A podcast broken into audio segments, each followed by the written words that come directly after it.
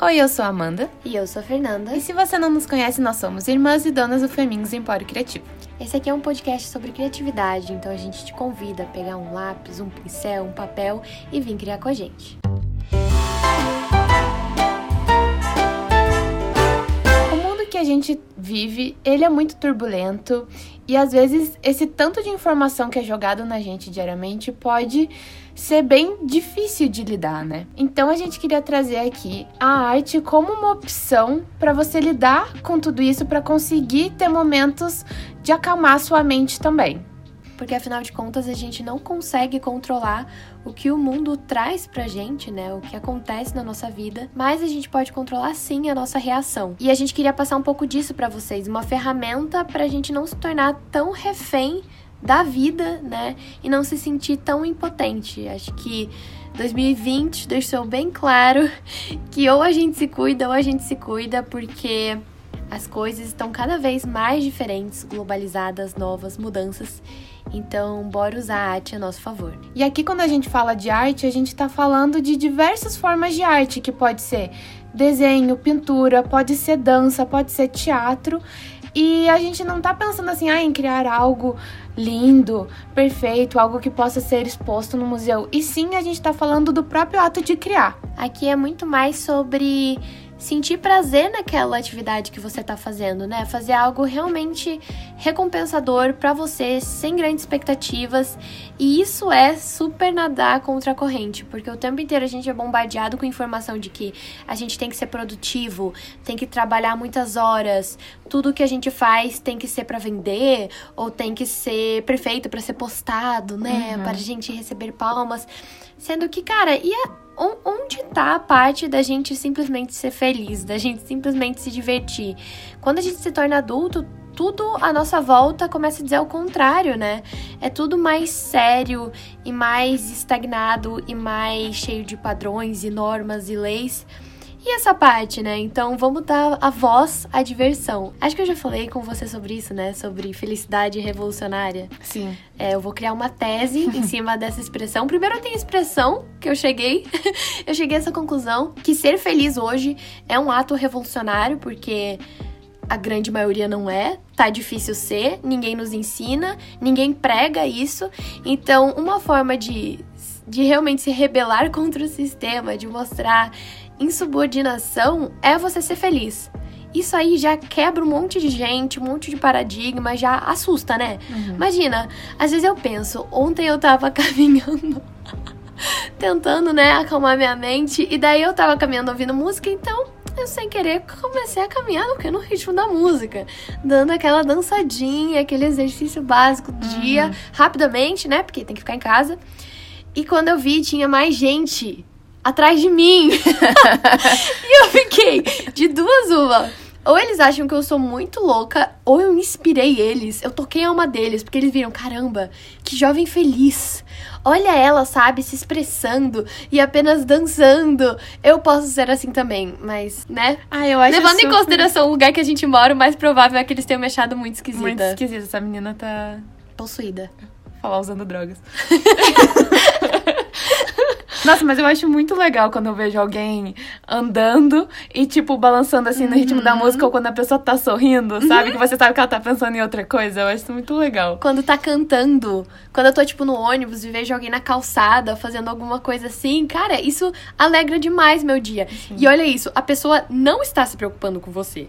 A pessoa não está, assim, tendo nenhum propósito naquilo, ela só está sendo feliz. Por isso, felicidade é revolucionária. E outra coisa também, né, que a gente tá sendo sempre estimulado a só consumir. Então, olha aqui essa informação, olha mais essa, olha isso aqui, bombardeado de informação.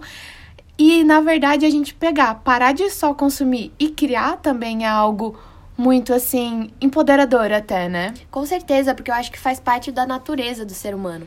A gente nasce muito criativo, né? O, a criança, que criança que não é criativa? Eu vou criar meus brinquedos. Esse galho aqui, isso aqui não é um galho não, isso aqui é uma varinha. Uhum. Então, tá dentro da gente. Eu ainda não sei explicar assim exatamente, né? Eu até acabo puxando para esse lado mais espiritual porque para mim faz muito sentido, mas é algo que a gente precisa e a gente se desconecta porque, de novo, a nossa sociedade só nos coloca como consumidores. A gente é educado para comprar, não para criar. Uhum. E daí, eu, novamente, combinando com o tema do podcast passado, criar é sim uma forma de ativismo. Uhum. De novo, a mesma coisa, é revolucionário, é, é você ir atrás do, do seu, do que é seu, do que é autêntico, porque você quer, porque te faz bem. E isso, ah, isso é muito maravilhoso, né? Nesse lado mais espiritual, se for pensar, eu acho que os seres humanos foram criados para isso, porque é isso que a gente tem feito de tão diferente na natureza, né? Nós somos os únicos seres que realmente têm a imaginação, uhum. que permite não só a gente ter noção do presente, conseguir colher os dados do que está acontecendo à nossa volta agora, mas permite a gente lembrar do passado e imaginar um futuro. Então, isso é o que nos diferencia. Se você acredita em Deus, também tem aquela história do Deus ser o Criador. Então, criar como um ato divino, fica aí, né? Fica, fica aí. aí. Um dom que ele gentilmente passou para nós, talvez? Quem sabe, né? Quem sabe. Mas hoje, nesse episódio, a gente queria falar sobre o, o porquê a gente acredita que a arte tem esse poder de acalmar a nossa mente, né? Então, o primeiro deles, eu acho que seria justamente porque a gente, quando tá fazendo algo mais manual, criando algo, a gente tem que colocar toda a nossa atenção naquele momento. Isso permite que a gente pare um pouco de pensar tanto no passado ou no futuro e foque no presente. Isso é o que um psicólogo chamou de estado de fluxo ou flow, que significa justamente fluir. E é essa sensação, esse estado mental mesmo que a gente atinge ao fazer uma atividade que a gente gosta. E daí tem alguns componentes assim. Eu acho que a gente consegue sentir muito isso, claro, no criar, no fazer arte, para quem gosta, mas também nos esportes, se uhum. essa é uma coisa que você gosta muito. Acho que se você tá aí nos ouvindo e curte, você provavelmente pode nos contar depois lá no direct qual que é a sua sensação, se também bate, é a mesma coisa. Mas para mim, com certeza, é o criar. E tem alguns componentes, então, que ele deu para esse estado mental e que nos ajuda a entender como a gente também pode atingir. Então, para entrar nesse estado de fluxo, é importante que essa sua atividade tenha objetivos claros. Então, suas expectativas ali estão bem claras, o que faz muito sentido, né? Porque ninguém gosta de ficar se sentindo confuso. Uhum. o legal é justamente quando a gente está preparado, tirou aquele tempo no dia para fazer aquela atividade. Outra coisa, né, é que esse estado ele exige de você bastante concentração e foco. É, é assim que você vai se sentir tão bem. E o que é mais famoso no estado de flow é o fato de você perder a noção do tempo até. Aquela atividade te envolve tanto no momento presente que você perde o sentimento de autoconsciência e o tempo realmente se distorce. Você sabe quando você fez uma coisa muito legal que você fala, nossa, o tempo passou voando? Ou, gente, como assim? É, isso aqui eu fiz em uma hora, não fazia ideia de, de quanto tempo passou. É essa sensação que a gente tá falando. Então, outro ponto que nos ajuda a entender como a gente pode achar essas atividades adequadas pra gente é que tem que ter um feedback direto e imediato. Então a gente consegue acertar e errar ali na hora e já consegue corrigir se for preciso. Então por isso, né, que eu acho que atividades manuais funcionam tão bem, porque tá ali nas suas mãos, literalmente. Tá bom, não tá bom? É, é aquele momento que você vai mexer. E uma coisa que eu acho muito legal quando eu li isso eu, eu entendi muito bem, me ajudou bastante, é entender que tem que existir um equilíbrio entre o nível de habilidade e do desafio. Ou seja, se a atividade for fácil demais, acho que não vai te prender tanto. Uhum. E se for difícil demais, também é muito desafiador, né? Acaba gerando aquela ansiedade e estresse. Então, Claro que não é pra gente ficar assim mapeando, né? Nossa, eu gosto de desenhar porque está nesse equilíbrio perfeito. E nem todo dia também vai estar nesse equilíbrio perfeito. Mas eu acho legal entender, digamos que a psicologia por trás para quando acontecer ou quando você quiser replicar esse sentimento, é tipo, ah, legal, hoje eu vou tirar o dia para fazer uma colagem, mas vou facilitar a minha vida e usar esses materiais X aqui que eu tenho que já se combinam e que são legais, blá blá blá.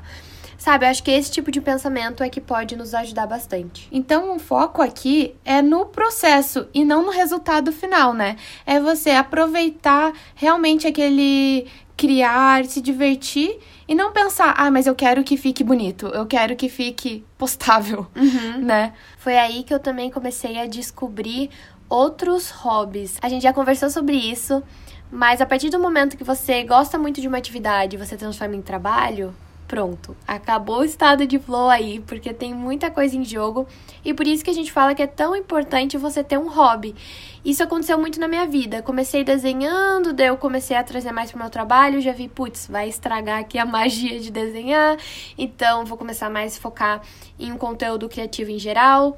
E daí eu descobri a colagem, que é uma coisa que eu acho muito relaxante, então eu trago como dica para você, talvez também, porque ela já parte de materiais existentes. Então não tem tanta pressão no criar, não tem tanta expectativa mesmo, não tem como errar tanto. Você se sente livre, porque é uma questão muito mais de combinação de conexão entre aquilo que já existe do que de fato inovar, que pode ser tão assustador. Isso para mim é muito verdade, porque eu não sei desenhar e nunca coloquei muito foco nisso, assim, aprender, né? Então, para mim, se eu quisesse começar a desenhar agora, eu ia achar um pouco estressante demais, porque não ia ficar nem perto do que eu gostaria. Mas já a colagem que eu gosto de fazer é com fotos, assim.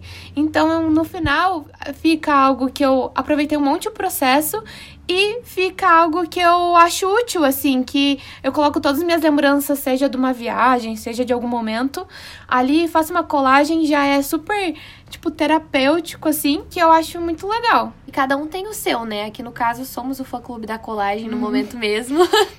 Mas durante a vida a gente também vai descobrindo novas coisas e mudando, né? Ah, inclusive descobri, foi ano passado retrasado, a escultura com clay. E era uma coisa que eu nunca tinha feito antes. E a sensação de ficar moldando aquela massinha é uma massa muito agradável, o clay de segurar. Gente, eu também fiquei maravilhada. Eu, caramba, porque eu nunca testei isso antes, mas é por isso que a gente tá aqui, né? Porque ninguém mais fica nos apresentando artes de bandeja. Tipo, ah, teste isso por diversão e agora teste isso, né? A gente nem sabe tudo que existe. Então eu espero que o meu canal seja uma porta de entrada para aos poucos eu conseguir ir mostrando para vocês e quem sabe assim todo mundo consiga se achar na arte, porque eu realmente acredito nisso, que todo mundo tem alguma coisa que se sente bem fazendo, praticando, seja tocar um violão, seja realmente pintar uma aquarela bem fluida, seja dançar no final de semana, mas o grande mito, assim, que eu fico muito triste em ver é pessoas acreditando que elas não têm espaço na arte e que não são criativas. Isso mata a minha alma. e isso que a gente tá falando aqui, a gente não tá tirando assim do nada do além. Porque até dentro da psicologia existe uma especialidade chamada arte terapia, que ela foca em você lidar com seus sentimentos, emoções, dificuldades através da arte. A nossa comunicação verbal, ela vai até um limite. E na verdade o nosso inconsciente, ele é muito maior do que a gente consegue expressar só em palavras, né?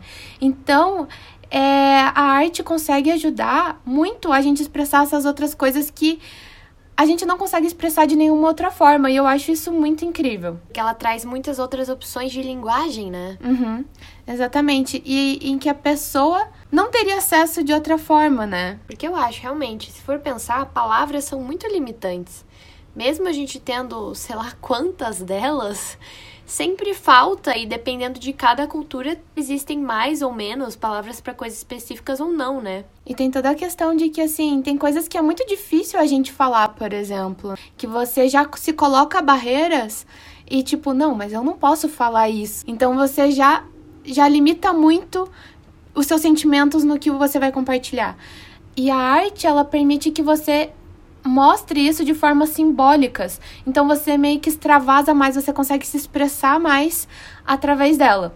Um exemplo bem legal que eu achei foi de um psiquiatra contando um pouco como funciona a terapia que ele faz com os pacientes dele, que são pacientes internados. E essa terapia através, ele não chama nem de dança, ele chama de movimento. É, eu vou tentar explicar um pouquinho como que ele contou. Funciona assim: ele começa fazendo pequenos movimentos e as outras pessoas ali meio que vão seguindo, vão imitando. De repente, alguém pode mudar um pouco esse movimento. E aí ele vai lá e imita essa pessoa. Então todo mundo muda o movimento. E por aí vai, cada um vai acrescentando movimentos diferentes, eles vão modificando movimentos é, em grupo, assim. Quando alguém faz um movimento mais diferente, vamos dizer, mais amplo, assim, ele falou que ele inseria certas perguntas então ele falou que teve uma pessoa que começou assim a esticar o braço como se estivesse pegando alguma coisa. E aí ele falou assim: ah, o que a gente tá buscando? O que a gente tá tentando alcançar? E as pessoas foram respondendo. Então, uma pessoa disse casa, outra pessoa falou família. Isso é muito legal porque ele falou que muitas daquelas pessoas não conseguiam se comunicar de forma verbal com, com outras mas elas conseguiam contribuir com novos movimentos, novas ideias, conseguiam imitar o que as outras pessoas estavam fazendo. Então, isso é uma forma de cura mesmo para essas pessoas, de expressão, de comunicação e como isso é forte, né? Muito doido, né? Pensar em como às vezes a gente só não tá conseguindo falar a mesma língua que aquela pessoa. Sim. E só porque a gente não consegue gerar essa comunicação da nossa forma habitual, às vezes a gente desiste uhum. e a uhum. gente afasta essas pessoas da sociedade. Isso é muito triste. Desculpa, pesou aqui o tom do podcast, mas acho que é importante também trazer essas questões tão profundas, Sim. né? Existe aí uma, uma camada inteira da sociedade que batalha com doenças mentais e ainda por cima, por ser um tabu, a gente dificulta esse desenrolar inteiro e esse procurar da cura, né? Esse tratamento. E lembrei agora até que uma vez nós duas fomos numa instituição que tratava de pessoas com doenças mentais também. E eu lembro que a, uma moça que trabalhava lá contou que tinha alguns que estavam ali sentadinhos, assim, pintando livros, coisas assim. E ela contou que depois que eles acolheram essas pessoas, muitos deles mudaram completamente o comportamento. Que chegaram lá como pessoas, às vezes, mais agressivas, que não conseguiam ter nenhum tipo de comunicação com os outros. E a partir do momento que se tratou dessas pessoas de uma forma mais humana, trazendo arte, dando atividades para elas fazerem, que eles mudaram completamente o comportamento assim. E eu achei isso muito legal para mostrar como às vezes o problema não tá na pessoa e sim a maneira que a gente tá se comportando com ela, a maneira que a gente tá tratando essas pessoas, né? Nossa, realmente. Eu tinha esquecido até disso e agora que você falou, me veio a imagem perfeita dessa menina que ela tava sentada, né? E ela era muito quieta, enquanto outras pessoas vinham e interagiam e queriam dançar, conversar, rir. Ela era muito, muito, muito quieta, mas ela tava realmente colorindo um desses livros de colorir e você olhava assim, perfeito, perfeito, tudo dentro da linha, maravilhoso. Mas, por outro lado, é uma pessoa que socialmente não é igual a gente e não consegue. Eu acho que até o caso dela falaram, né? Que eu acho que ela não se comunicava verbalmente mesmo. Então, olha isso, novamente, é uma questão é, de linguagem e a comunicação é tão, tão importante no ser humano, né? Existe até um. Na história do ser humano, um, as grandes rupturas vieram quando a gente alterou a comunicação. Então, primeiro, quando o ser humano conseguiu aprender a falar. Depois, por exemplo, pulando bastante com a invenção da prensa, que foi revolucionário porque a gente conseguia então imprimir livros e espalhar uh, informações, né, mensagens. Porque o ser humano depende tanto disso que quando você não consegue ter voz, você não consegue falar, isso é muito agoniante. Inclusive, eu já ouvi falar, né, que algumas das crianças que são mais, assim, agitadas e, e às vezes agressivas é por não estar conseguindo se comunicar como ela gostaria. Uhum. E quem nunca, sabe? Quantas situações na vida a gente não sente que a gente não tem voz e isso gera uma raiva e, e uma sensação de desconforto e, e tudo fica mais pesado. E daí, de novo, vem a arte ou vem um amigo que consegue sentar e prestar atenção e a gente consegue se comunicar e de repente tudo melhora e esvazia porque a gente precisa colocar para fora. Sim. E agora não é diferente, né? Não é uhum. é diferente com casos extremos de pessoas internadas uhum. com a gente no nosso dia a dia. A gente tá lidando às vezes com o mesmo problema em níveis bem diferentes. Então eu acho que isso mostra como realmente a arte é muito fundamental. Eu sinto que às vezes a gente fica muito apegado em, ah, só vou fazer porque eu quero tal resultado. Sabe? Sempre se preocupando muito com o resultado e a gente tem que ser muito eficiente e produtivo, igual você falou no início. Sendo que a gente tem que entender que a gente também precisa dessa parte, vamos dizer, mais terapêutica da arte, né? De simplesmente aproveitar esse processo, ver que a gente precisa se expressar, seja ele de qual forma for, é necessário e é preciso. E sem culpa. Vamos combinar aqui de não nos sentirmos culpados por sermos felizes e por nos divertirmos, porque realmente temos privilégios, cada um no seu contexto diferente mas todo mundo merece ser feliz. E a gente não precisa ser feliz à, à custa dos outros. Você ser feliz, você não vai estar tá piorando a situação de ninguém. Pelo contrário, a sua felicidade pode ajudar alguém. Então, quem sabe se realmente todo mundo se permitisse ouvir um pouco mais a criança interior que tem dentro de você. A gente sempre fala, né, dessa criança, é um clichêzão assim. Mas por quê? Porque é algo muito real, é, é, o, é a sua essência, né? Então, quem sabe se a gente ouvir mais nossa essência e buscar ser mais feliz com o que a gente tem em volta, com as habilidades que a gente tem, oportunidades que a gente tem, isso pode impactar sim o mundo positivamente. Talvez eu seja meio otimista demais, mas eu acredito que pessoas felizes não incomodam. Falo isso sempre que tenho oportunidade, mas cara, gente feliz não faz guerra. Então bora ser feliz, meus anjos. Vamos terminar num tom bom. Eu adoro, acho sempre muito útil. Então, com os recursos que você tem aí disponível, a gente quer saber. O que você vai criar hoje?